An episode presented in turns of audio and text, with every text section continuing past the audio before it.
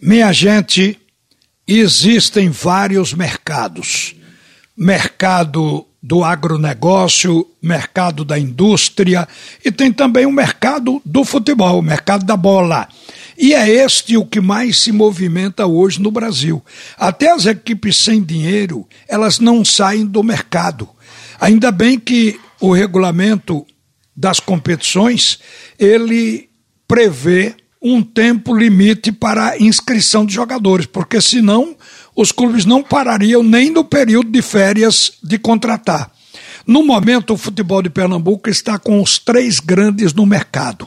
O Santa Cruz, que já contratou 37 jogadores, ainda está em busca de mais, deve esta semana subir para 38, porque o time não obteve a sua primeira vitória na competição. Enquanto isso não ocorrer, esse desespero não cessa até se encontrar o chamado time vencedor. O esporte está no mercado porque tem necessidade de completar o plantel.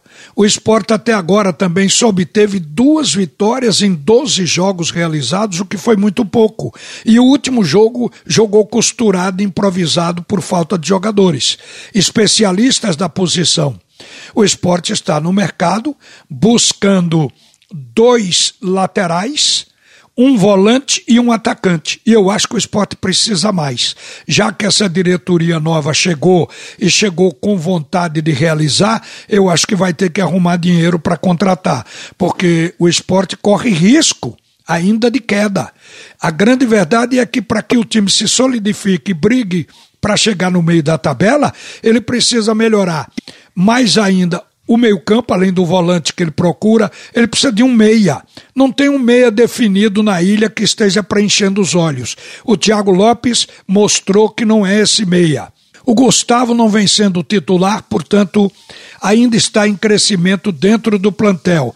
E Thiago Neves não tem jogado bem. E o que é pior, é um jogador que está num processo de desmotivação queria ir embora. A atual diretoria pediu para ele ficar, então tem que ver se ele volta a jogar o futebol que já jogou, porque o esporte precisa de um meio-campo. Enquanto não tiver um bom meio-campo, seguramente não vai ter atacante artilheiro.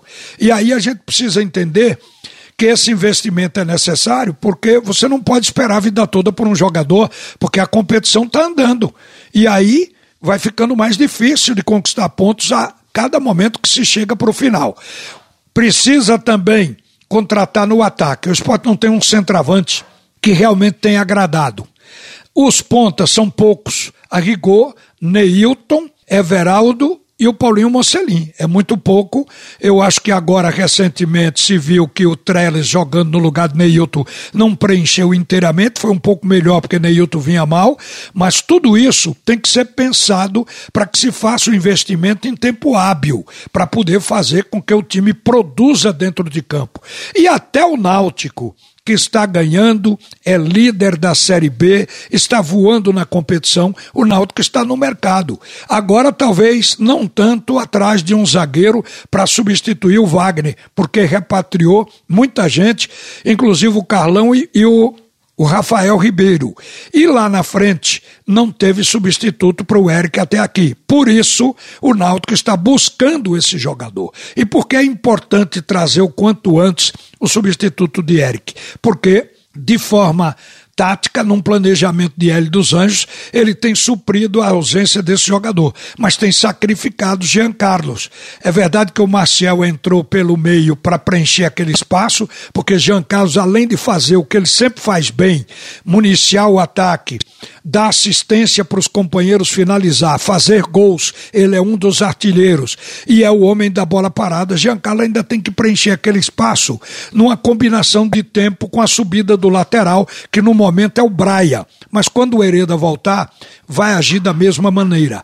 Então isso traz um certo sacrifício. Por exemplo, se o cartão amarelo ou uma contusão tirar o Giancarlo do time, o tamanho do buraco passa a ser maior para o técnico tentar preencher por falta de um especialista ali no setor da direita. Então, por isso, a contratação ela é absolutamente necessária. Então, com dinheiro ou sem dinheiro, se contrata no futebol. Os clubes encontram um meio de fazer transações com troca de jogadores por empréstimo, trazendo, pagando a metade do salário, o clube que cede, o jogador está encostado, ele paga pelo menos a metade, diminui a folha dele, e assim vai vivendo o mercado da bola. E Pernambuco inteiro está nesse mercado. Queiram os dirigentes ou não, a necessidade os impele para que ele, eles realmente façam isso. Uma boa tarde, minha gente. A seguir, o primeiro tempo do assunto é futebol com Roberto Queiroz.